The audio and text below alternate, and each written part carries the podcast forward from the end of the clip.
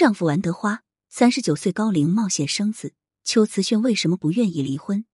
文理培树。九月，邱慈炫又杀回来了，客串《小小姐们》，主演苏里南。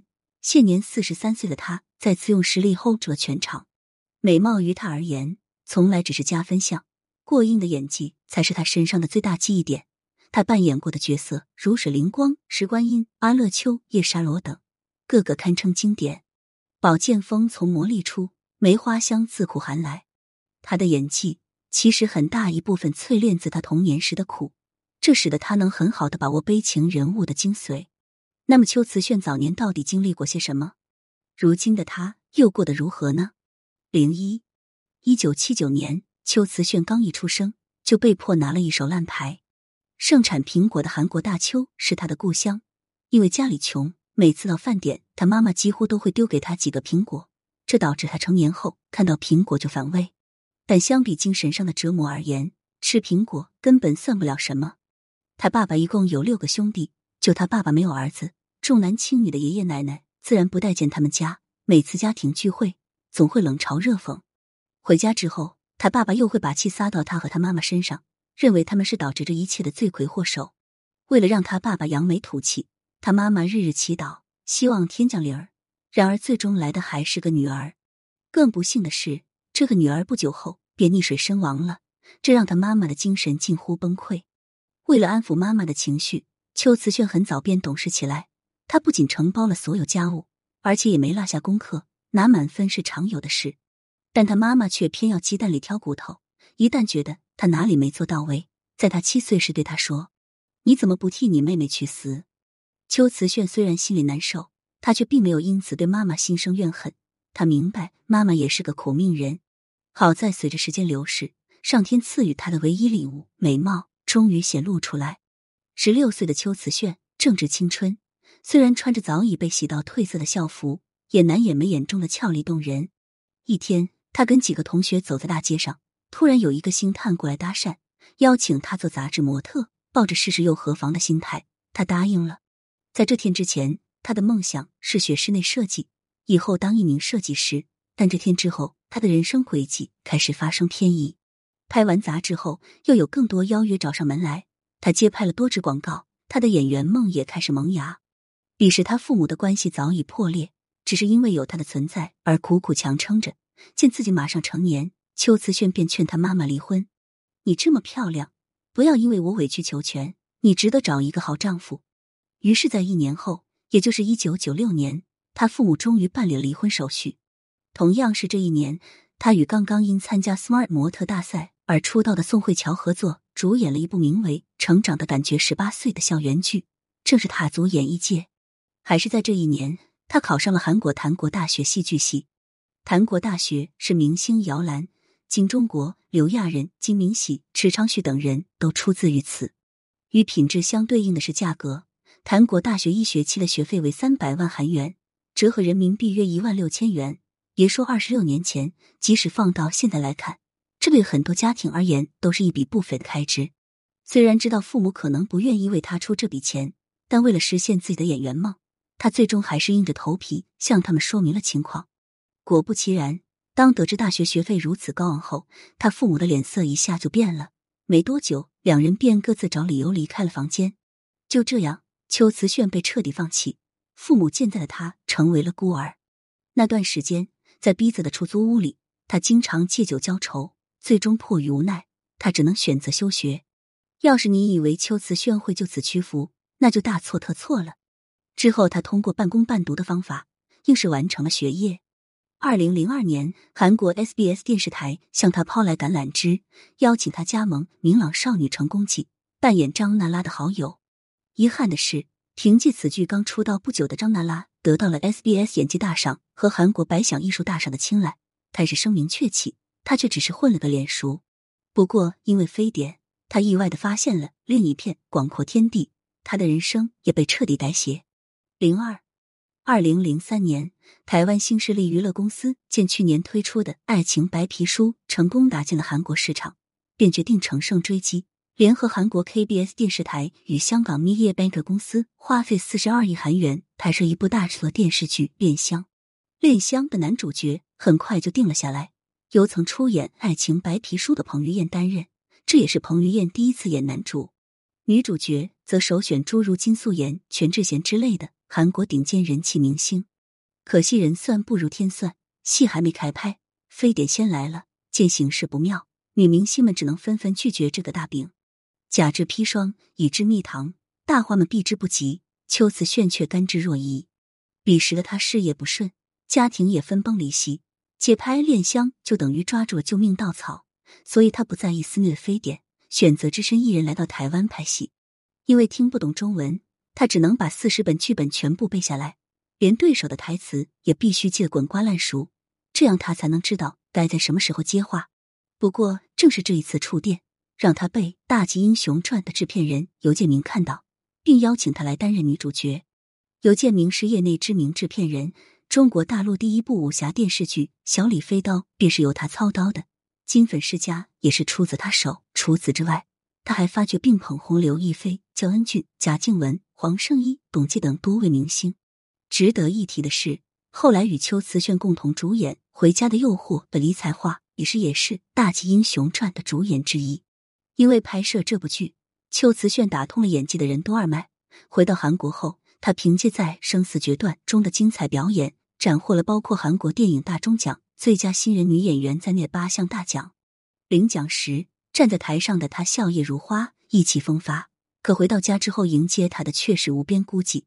家里空空的，没有人开着灯等她。她一个人在沙发上呆坐了一个多小时。她多想跟别人分享自己的喜悦，可周围只有冰冷的空气。那天晚上，他彻夜未眠。为了不让自己沉溺在寂寞的情绪里，他变成了工作狂，连过年他都乐意在片场度过。那三年，他中韩两国来回跑，古装片、情 S 片、恐怖片、爱情片，他都来者不拒，但始终不温不火。终于在二零一一年，邱瓷炫遇到了《回家的诱惑》，凭借扮演双面娇娃林品如，他一炮而红。这一年，他三十二岁。随着《回家的诱惑》的热播。男女主角凌潇肃和秋瓷炫也因绯闻徘徊在舆论的风口浪尖。凌潇肃高调宣称唐一菲是我的女人，公然扶小三上位，与妻子姚晨决裂。秋瓷炫则因流传出的不雅照而被诟病，说他从玉女沦为了玉女。面对网友的激愤情绪，秋瓷炫没有逃避，而是选择用真诚的态度解释一切。他先是表达了对中国的喜爱，然后大方承认了这些照片确实是他早年所拍。最后说会拍更多好作品来回报大家，坦然的话语中暗藏某种心酸，因此很快就有人对他早年经历进行了考古。他们惊讶的发现他之前的经历竟如此坎坷，于是了解破除了偏见，同情取代了愤怒，大家理解了他的不得已，他这才得以全身而退。要知道，不雅照外泄对女星的事业常常会造成毁灭性的打击。二零零八年的 Y 戏门事件便是最好的例证。秋瓷炫能逃过一劫，实属不易。同年，秋瓷炫还遇到了一位伯乐，在他的带领下，他再次创造了收视神话。他的名字叫做于荣光。零三，二零零零年，蒋小荣、于荣光在幕府拍摄《前王》时，曾遭到丽江博物院院长黄乃震的反对。但后来在沟通过程中，于荣光从黄乃震口中了解到了幕府的历史，因此产生了拍摄一部关于幕府电视剧的想法。经过十一年漫长的筹备后，于荣光终于决定开拍这部电视剧的名字被确认为《幕府风云》。于荣光打算自己担任男主角，女主的人选他已成竹在胸，那就是刚刚因《回家的诱惑》大火且出演过多部古装剧的秋瓷炫。事实证明，于荣光的选择无比正确。比秋瓷炫的美貌更夺人眼球的是她的演技，凭借多年的积淀。她将身世坎坷又不小心与敌人相爱的阿乐秋刻画的入木三分。《幕府风云》播出后，不仅创造了两亿的收视率，还包揽了包括飞天奖长篇电视剧一等奖在内的五个奖项，一时风头无两。一年后，于荣光与秋瓷炫再度合作，推出了《五岳传奇》。秋瓷炫扮演身世离奇但心地善良的叶沙罗。此剧在央视八套黄金档播出，收视率居高不下。是一代人的青春回忆。这之后，邱瓷炫还拍了多部电视剧，但反响却都平平。原因很简单，他恋爱了，他的恋人叫于晓光，与于荣光只有一字之差。在《幕府风云》和《五岳传奇》中间，他曾抽空拍过一部名叫《麻辣女友的幸福时光》的都市剧。可能因为剧情太烂，这部剧到现在都还没播出。但因为这部剧，他跟小他两岁的十八线演员于晓光相知相爱了。后来，邱慈炫回忆说，于晓光刚跟我见面没多久，就说心疼我，他是唯一一个可以看穿我孤独内心的人。二零一五年。邱慈炫带着于晓光加盟了于荣光的新剧《南桥鸡公英雄传》，之后没多久便正式官宣了他与于晓光的恋情。在博文中，他写道：“于晓光是他遇到过的世界上最好、最优秀的人。自从遇见他之后，他每天笑着起床，笑着入睡。很显然，对邱慈炫而言，于晓光是治愈他不幸童年的一剂良药。然而，出乎所有人意料的是，仅仅一年之后，于晓光便被媒体拍到。”他与一个戴黑框眼镜的美女牵手同行，两人十分亲密。事件发酵后，于晓光澄清说，跟女生只是同学关系，有一种感情叫不是亲人胜似亲人。虽然网友们对此耿耿于怀，但邱慈炫却大方表示不介意。而且一年后，他便与小光领证结婚。婚后，他带于晓光上了韩国 SBS 综艺《同床异梦二》节目中，两人时常大秀恩爱。于晓光不仅包揽了所有家务。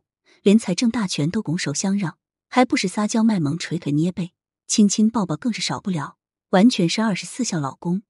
于晓光的爸妈对邱慈炫也十分体贴，无论发生什么事，都愿意无条件的支持他。可以说，邱慈炫缺失的爱都被于晓光一家给补回来了。所以，当于晓光表示自己想要个孩子时，已经三十九岁的邱慈炫决定冒生命危险实现他的愿望。怀孕时一切都很顺利，意外发生在生产之际。她先是突发痉挛，然后又引发了吸入性肺炎，切了气管之后，在特护病房里躺了整整十二天，用步步惊心来形容完全不为过。邱慈炫是幸运的，她生下了一个男孩，这让于晓光的父母很是开怀，对他也更为疼爱。零四二零一九年，借儿子一周岁的名义，邱慈炫与于晓光在韩国补办了婚礼。彼时，邱慈炫向于晓光下跪求婚的场面，至今还被许多人津津乐道。他们的婚礼视频流传开来后，许多人都为之落泪。他们也成了众人眼中的神仙眷侣。婚后，邱慈炫淡出了演艺界，回归家庭照顾孩子。于晓光则靠秋瓷炫丈夫的名气，在中韩两地混得越发有声有色。也许是人飘了，也许是本性难移。去年，于晓光被拍到与一位美女上演做腿杀的戏码。两人动作熟人，笑容甜蜜。消息传出后，网友们自然义愤填膺，纷纷指责于晓光。于晓光却淡然表示，与该女子只是关系很好的邻里关系，自己并没有出轨。先是跟老同学表演牵手杀，后来又跟好邻居来个做腿杀。不得不说，于晓光属实玩的花。不过，虽然铁证如山，邱慈炫却还是选择了原谅。他发的道歉信比于晓光的还长。很多人对此感到非常疑惑，为什么邱慈炫不能选择独美，非要屡屡宽宥于晓光？其实原因很简单，他太缺爱了。幸福的人一生都在被童年治愈，不幸的人一生都在治愈童年。别说于晓光了，即使面对狠心抛弃他的父母，他也从没有过恨意。成名之后，他主动联系父母，不仅给他们寄钱买礼物，还经常带他们到处旅游。仿佛那些痛苦从没发生过一样。他爸爸只是给他发了一条让他注意身体的短信，他便会泪流满面。发生地震后，他会第一时间关心妈妈的安危。拨通电话，听到妈妈声音的一刹那，他紧绷的神经方才松懈下来。因为懂得，所以慈悲。正因为有过糟糕的童年，她才更理解别人的苦。事实上，除了爸妈和丈夫以外，她还非常关心陌生人。补办婚礼时收到的礼金，被她全部捐给了福利机构，希望待领养的孩子们能找到新的家庭。武汉疫情发生后，她也第一时间捐了款。曾被淋成落汤鸡的邱瓷炫，总能想到为别人撑起一片天。这就是邱瓷炫，他一生坎坷，但心底沉淀下来的唯有温柔与善良。他珍惜爱，也愿意传播爱。这样美好的人，属实是人间宝藏。希望他能被人好好珍惜吧。